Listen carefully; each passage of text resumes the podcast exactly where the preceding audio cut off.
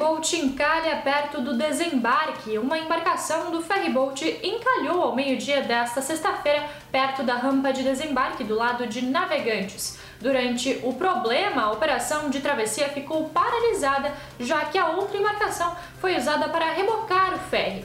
A NGI Sul explicou que o encalhe ocorreu porque parte da estrutura metálica da embarcação se prendeu acidentalmente a uma estaca de proteção.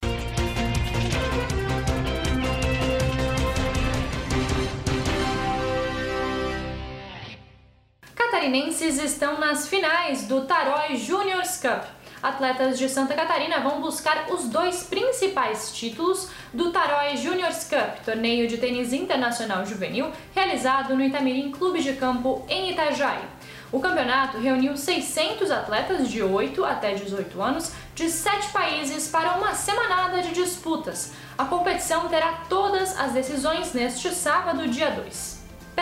E PRF apreendem 10 toneladas de maconha, uma ação conjunta da Polícia Federal e Rodoviária Federal, com apoio da Polícia Militar, apreendeu cerca de 10 toneladas de maconha na BR-101 em Porto Belo na noite de quinta-feira.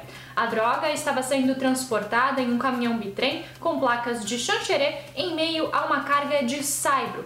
O caminhão estava estacionado em um pátio de posto de combustível às margens da BR-101. O motorista não foi encontrado. Esses foram alguns dos destaques desta sexta-feira aqui na região. Você confere mais em nosso site diarinho.net.